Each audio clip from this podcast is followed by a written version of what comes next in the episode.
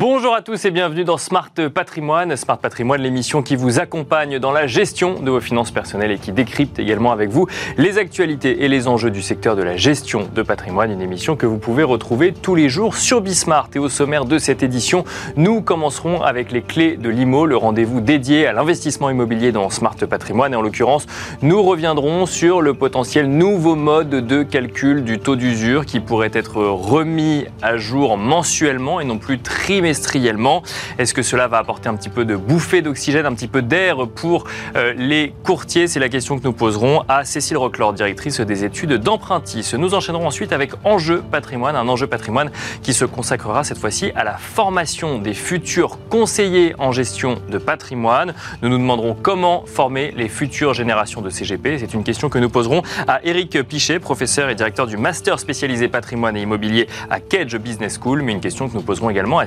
Stéphanie Gagné, directrice générale adjointe chez Norcia. On se retrouve tout de suite.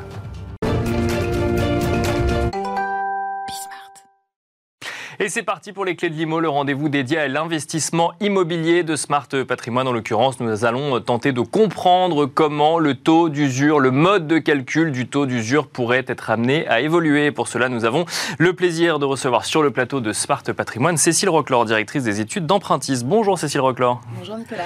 Bienvenue sur le plateau de Smart Patrimoine. Bon, la, lumière est presque au bout du tunnel en matière de, de taux d'usure. C'est pas encore tout à fait officiel, mais euh, on a quand même certains bruits de certaines rumeurs qui laissent entendre qu'on pourrait passer d'un taux d'usure calculé trimestriellement à un taux d'usure calculé mensuellement. C'est bien ça? C'est exactement ça. On sait qu'une réunion s'est tenue la semaine dernière entre les différents représentants du secteur du financement, le ministère de l'économie et la Banque de France pour évoquer la problématique du taux d'usure. Et vous le disiez, euh, on s'oriente jusqu'à confirmation officielle. Bien sûr, oui. On, s'oriente vers un calcul mensuel et c'est une excellente nouvelle pour toute la chaîne du crédit, pas seulement pour les courtiers, d'abord pour les emprunteurs dont les dossiers sont restés bloqués et sont encore bloqués aujourd'hui. Pour les courtiers, bien sûr, parce que notre objectif c'est d'accompagner nos clients et de faire réussir leur financement, mais aussi pour les banques qui l'appelaient de leur vœu. Donc ça pourrait faciliter euh, le passage d'un certain nombre de dossiers si jamais on calculait mensuellement euh, le taux d'usure? Oui, c'est une grande révolution. En fait, ce qu'il faut comprendre, c'est euh, parce que quand on évoque du trimestriel, du mensuel, on se dit bah deux mois après, on est quand même pas très loin. Oui, bien sûr. En fait, c'est plus fin que ça. Parce qu'effectivement, le, le nouveau taux d'usure qu'on a eu le 1er janvier, il a été calculé sur le dernier trimestre de 2022. a priori, quand même, plutôt sur le début de la période, parce que le temps de remonter les données et de calculer le taux d'usure, il faut un peu de temps. Bien sûr. Et puis surtout, c'est des crédits qui sont accordés par les banques. Ça veut dire que ce sont des dossiers qui sont rentrés dans les banques pour avoir des offres, peut-être qu'un jour, trois semaines, un mois ou un mois et demi avant. Oui, parce que c'est le moment où ça a été effectivement accordé par la banque. Donc ça veut dire que le, la durée de traitement du dossier, le dossier peut avoir encore euh, avoir été euh, être entré un petit peu plus tôt, d'accord. Et donc c'est une moyenne mmh. euh, qui ne reflète plus la réalité à un instant T du niveau de crédit ou du taux de crédit. Elle, elle est clairement décalée. Vous avez raison parce qu'en fait on est dans une période et il faut se le rappeler d'augmentation des taux mensuels, voire beaucoup plus, hein, parce qu'il y a certaines banques depuis l'augmentation du coût de l'argent qui augmentent leur taux euh, plusieurs fois par mois, Bien sûr, voire quand c'est nécessaire, parce que l'OAT a la tendance euh, à bouger. À être un peu volatile en ce moment, oui, c'est vrai. Et on, a des petites surprises. En 15 jours, on peut prendre 70 points de base, donc ça peut aller très vite. Et donc, euh, quand vous êtes euh, dans une augmentation des taux comme ça qui va très vite, bah, le taux d'usure calculé sur un trimestre, valable pour un trimestre, mhm. ça veut dire que vous pouvez avoir un décalage qui peut aller jusqu'à 5-6 mois entre la pratique des banques et le taux d'usure. Et c'est ce qui bloque énormément de dossiers.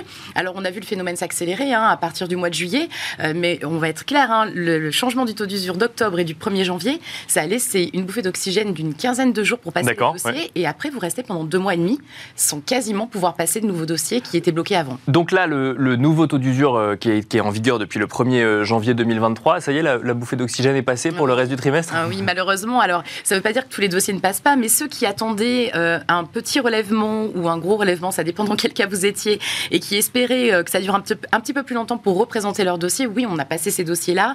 S'ils étaient bloqués le trimestre précédent, ils sont à nouveau bloqués puisque on a des banques qui ont augmenté leur taux de 10 points de base et puis on en a qui ont augmenté leur taux de 50 points de base autant que le taux d'usure, parce qu'elles sont toujours en train de courir après l'augmentation des taux et euh, elles sont dans le sillage du taux d'usure, mais ça ne suffit pas à remonter leur taux. Donc rien d'officiel pour le moment, mais on pourrait euh, se diriger vers un calcul mensuel du taux d'usure, donc sur la base des crédits accordés le mois précédent, sur la moyenne du TAEG, donc des crédits accordés euh, le, mois précédent, qui prend en compte l'assurance et un certain nombre d'autres frais en lien avec, en lien avec le crédit immobilier. Ça pourrait donc débloquer potentiellement les crédits, mais est-ce que ça pourrait faire augmenter drastiquement le taux de crédit pour euh, les emprunteurs, euh, Cécile Roquelaure? Alors, clairement, on va être transparent. Oui, ça va augmenter un peu plus rapidement que prévu, mais aujourd'hui, est-ce qu'il vaut mieux avoir un crédit 10 points de base ou 20 points de base plus cher, mais l'avoir, que de ne pas l'avoir? Oui, la question, elle est là, d'accord. En, fait, aujourd'hui, la difficulté du marché, c'est qu'en fait, il n'y a pas de demi-mesure.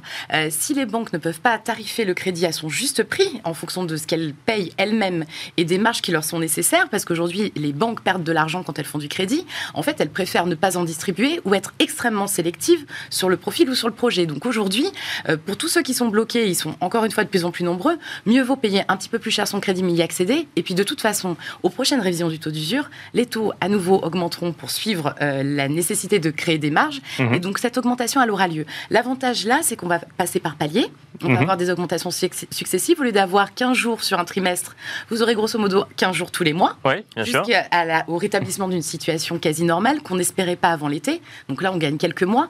Et puis, ça va avoir un autre avantage, c'est que euh, les banques euh, qui craignaient euh, d'avoir une réouverture du robinet du crédit d'un coup parce que le taux d'usure était réajusté au bon niveau, elles se disaient si ça intervient au début de l'été, on va être avec la moitié des effectifs, on sera. Ah, il y avait, y avait une crainte côté banque, ah effectivement, que d'avoir à, gérer trop de dossiers d'un coup parce que justement, ça avait été bloqué pendant les six premiers mois de l'année. On a aujourd'hui beaucoup. Alors, les six derniers mois de l'année 2022, oui, bien sûr, les six premiers mois de 2023, oui, bien sûr. ça fait beaucoup de personnes qui attendent un déblocage de la situation et on risquait quand même un emballement de la machine.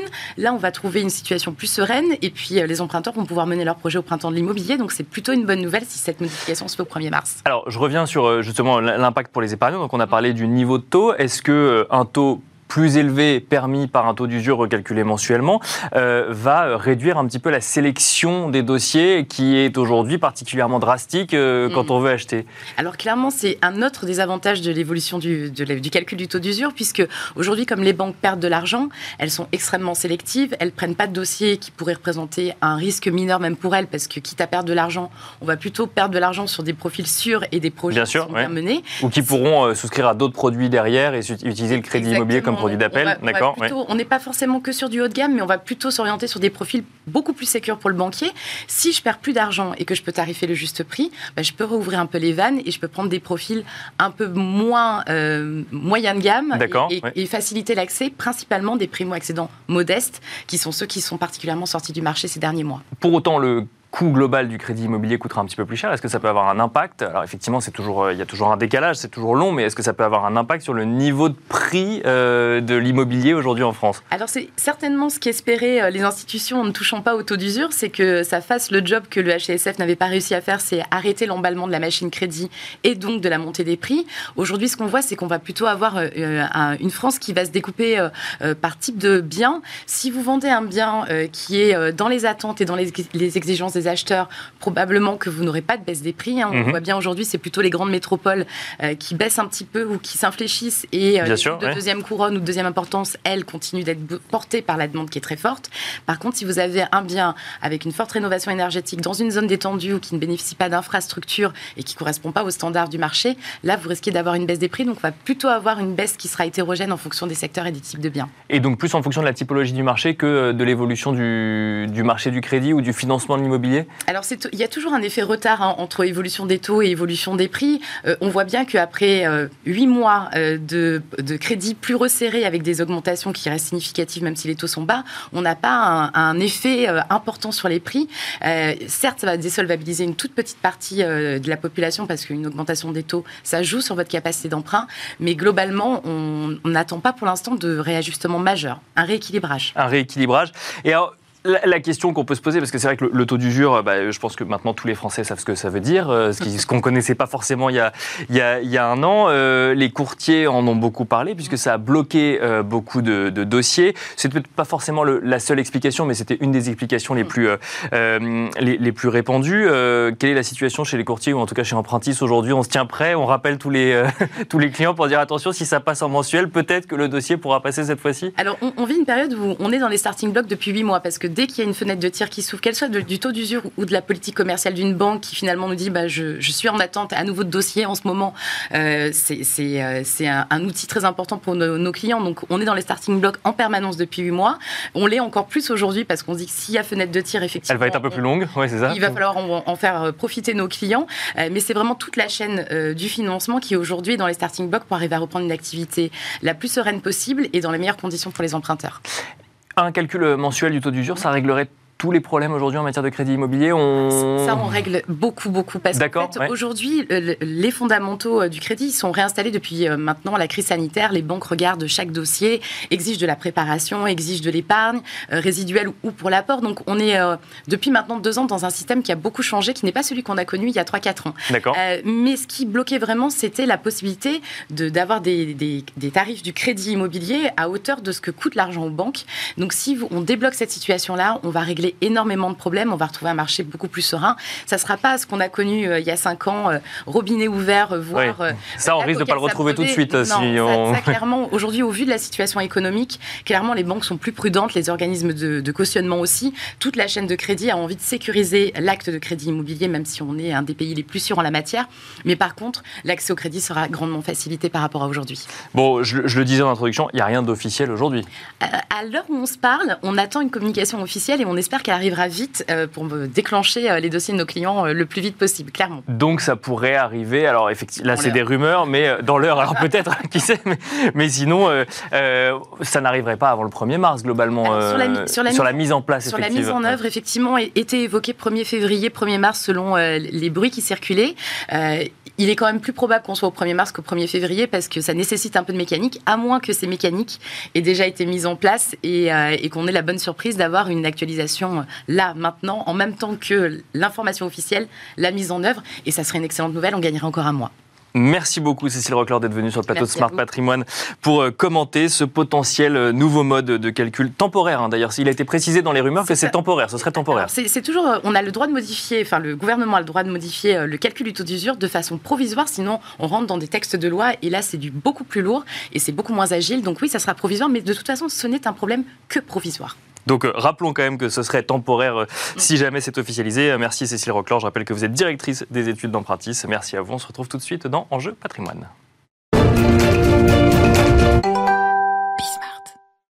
Et nous enchaînons avec Enjeu patrimoine, un enjeu patrimoine qui va se poser une question, comment bien former les futurs professionnels de la gestion de patrimoine? Et pour en parler, nous avons le plaisir d'être accompagnés sur le plateau de Smart Patrimoine par deux experts. Tout d'abord par Stéphanie Gagné. Bonjour Stéphanie Gagné. Bonjour. Bienvenue, vous êtes directrice générale adjointe chez Norcia. Norcia qui a notamment mis en place un incubateur pour les euh, futurs ou nouveaux euh, euh, jeunes CGP. On en parlera dans un instant. Et nous avons le plaisir d'être accompagnés également par Éric Pichet. Bonjour Éric Pichet. Bonjour. Bienvenue également sur le plateau de Smart Patrimoine. Vous êtes professeur et notamment directeur du master spécialisé patrimoine et immobilier à Kedge Business School. On va commencer peut-être avec vous, Éric Pichet.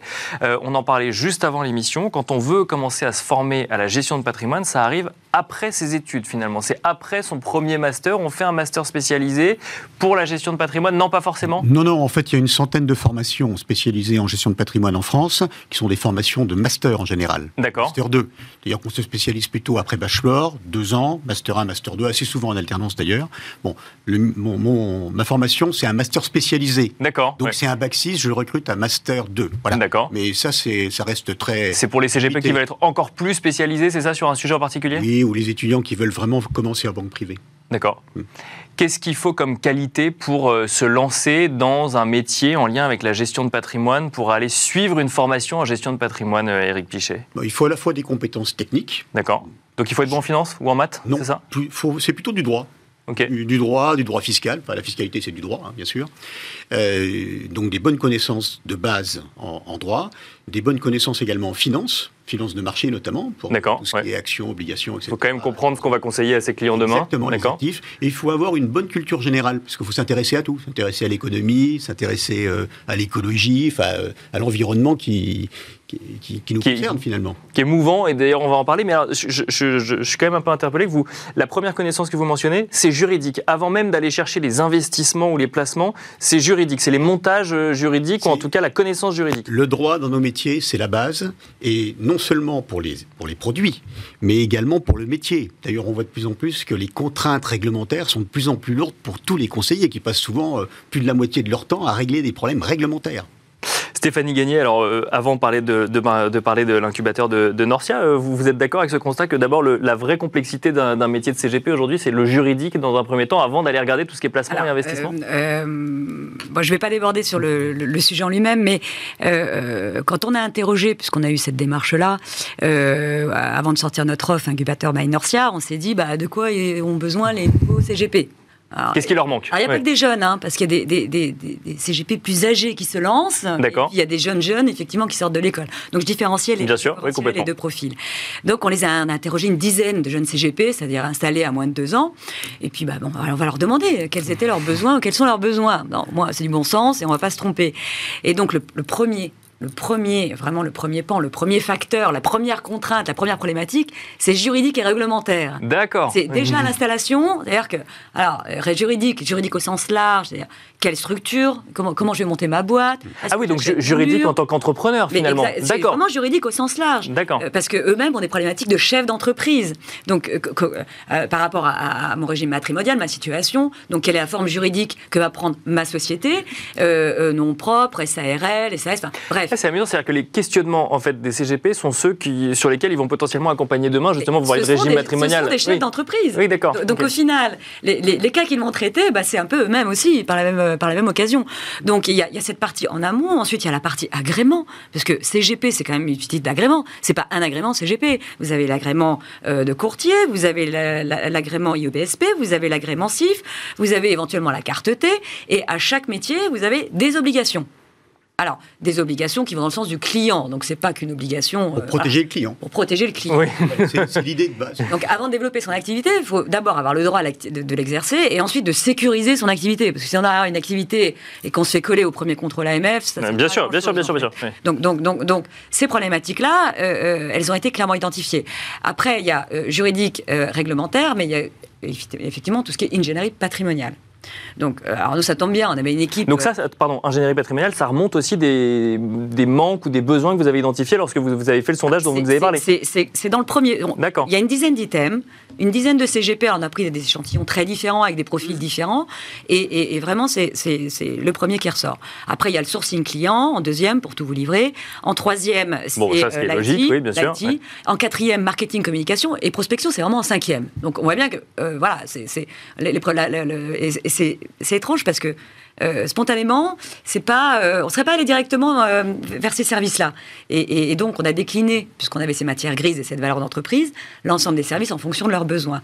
Mais oui, une générie patrimoniale, évidemment qu'ils ont des, qu'ils connaissent leur métier. Alors, petite, petite digression, il y a quand même deux types de, je trouve, deux types de conseillers. Mmh. Il y a les conseillers qui sont des pros de, de la structuration patrimoniale, mmh. de l'organisation patrimoniale, qui vont être des pros sur la transmission, la fiscalité, etc.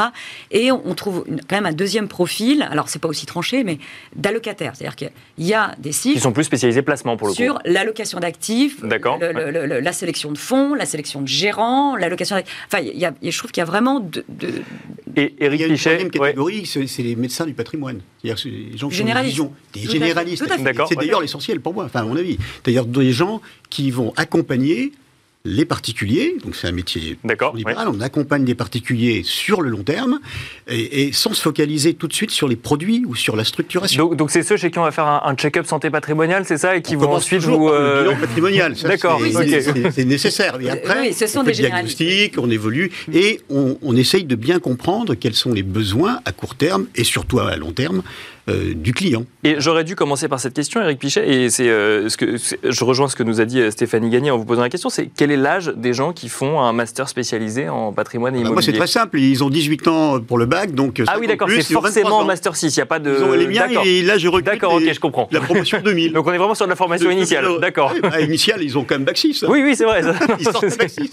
Et alors justement, avant de, de enfin, concrètement, aujourd'hui, cette émission s'en fait l'écho depuis depuis maintenant un intervenants, le, contexte d'investissement, le contexte de placement, même le contexte fiscal évolue. En ce moment, on parle de réforme des retraites, on parle d'inflation, on parle d'évolution du métier. Est-ce que c'est des choses qui sont intégrées dans les masters, dans la formation initiale? L'environnement, il, évolue tout le temps. Hein, de toute façon, ça fait, ça fait moi, ça fait 25 ans que je fais ce métier de former des, jeunes. ça a toujours évolué. On, a eu toutes les crises possibles imaginables et on en aura d'autres dans 2-3 ans.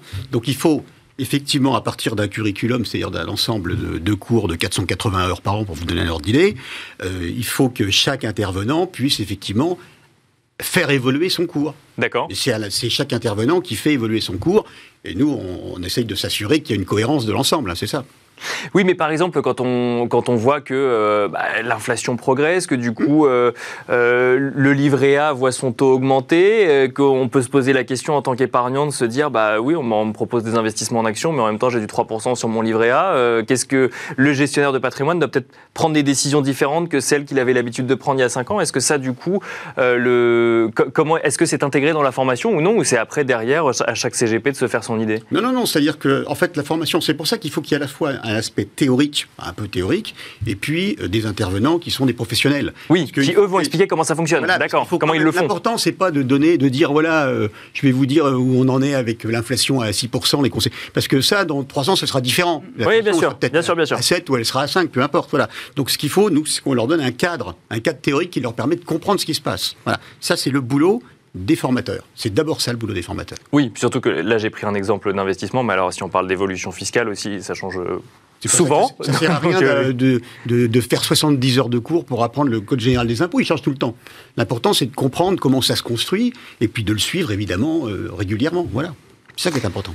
Stéphanie Gagné, quand euh, les futurs euh, conseils en investissement financier, les futurs CGP sortent euh, de l'école ou sont en reconversion professionnelle, comme ceux que vous avez pu mentionner, effectivement, vous, vous constatez que le premier trou dans la raquette, c'est celui d'apprendre à être chef d'entreprise, finalement. C'est pour ça que vous avez lancé un incubateur. C'est le, alors, c'est pas seulement chef d'entreprise, c'est aussi toutes les obligations réglementaires. Oui, bien sûr. Le, contexte réglementaire qui est extrêmement complexe du CGP. Ensuite, c'est le sourcing, on va dire, fournisseur, c'est-à-dire le, sourcing produit. D'accord. Avant même de chercher des clients, c'est savoir qu'est-ce que je vais proposer. Je sais faire, ou je sors d'une banque privée, ou je sors de l'école. Bah, quel assureur, quel contrat, quel SCPI, quel fonds, quel... oui, bien sûr. Et là, et là, alors, c'est génial quand on est indépendant, et ça répond à votre question sur le contexte. Euh, enfin, les plus armés aujourd'hui, dans des contextes compliqués, c'est quand même les conseillers.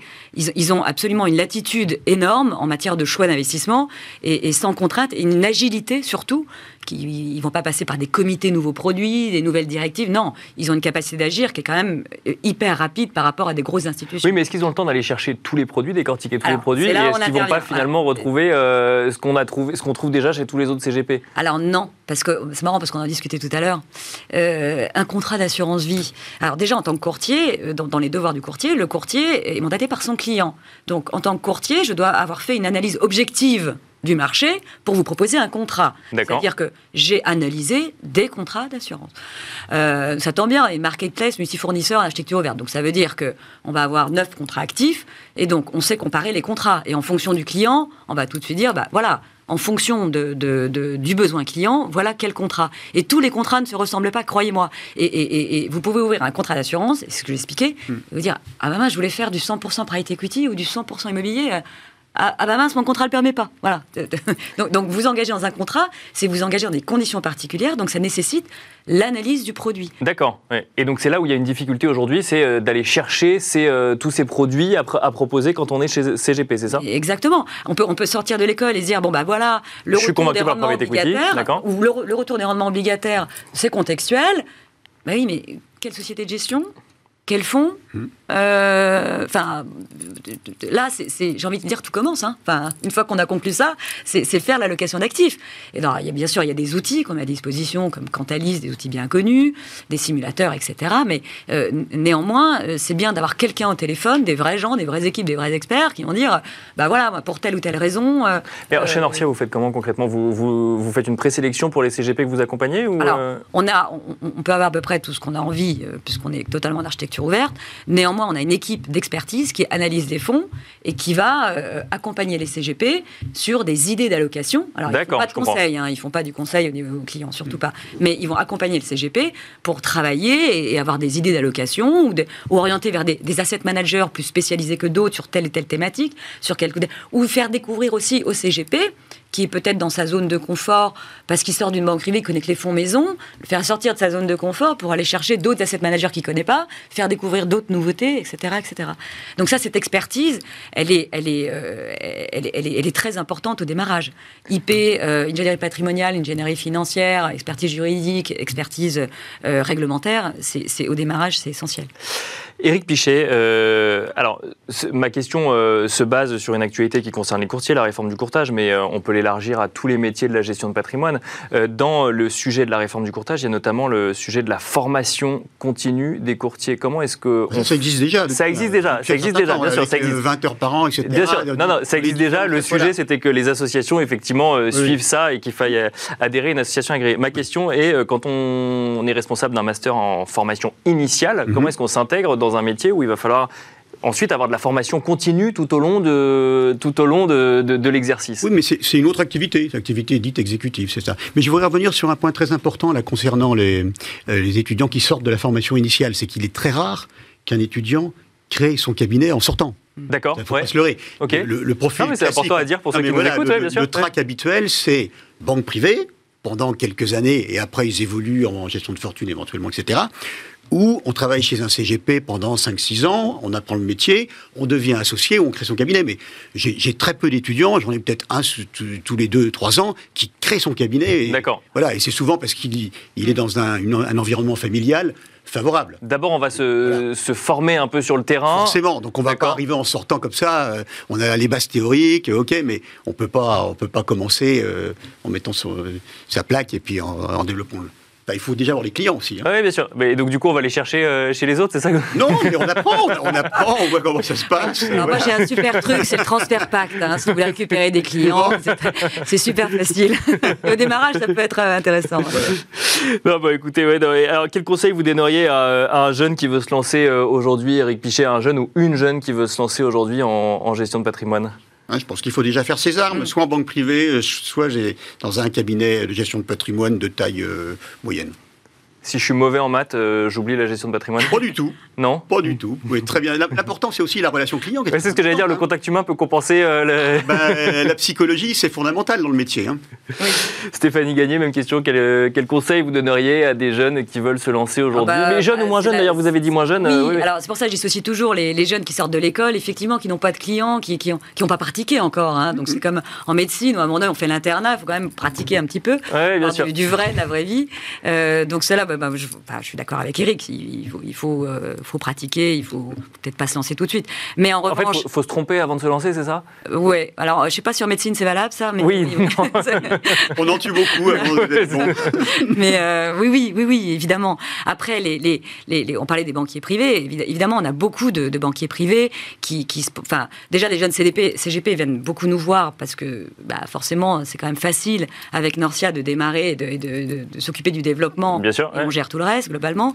Euh, mais euh, non, les banquiers privés, eux, euh, recherchent un accompagnement, mais surtout, ils, veulent que qu'on les oriente, qu'on les réassure, qu'on les, qu'on les, qu'on les soulage, surtout en matière de traitement d'opérations, etc., etc., pour qu'ils puissent se consacrer au développement. Le de la clientèle. Le développement de la clientèle, c'est leur premier objectif quand ils sortent des banques. Et Je disais en rigolant, les, transferts par, les transferts packs, c'est important.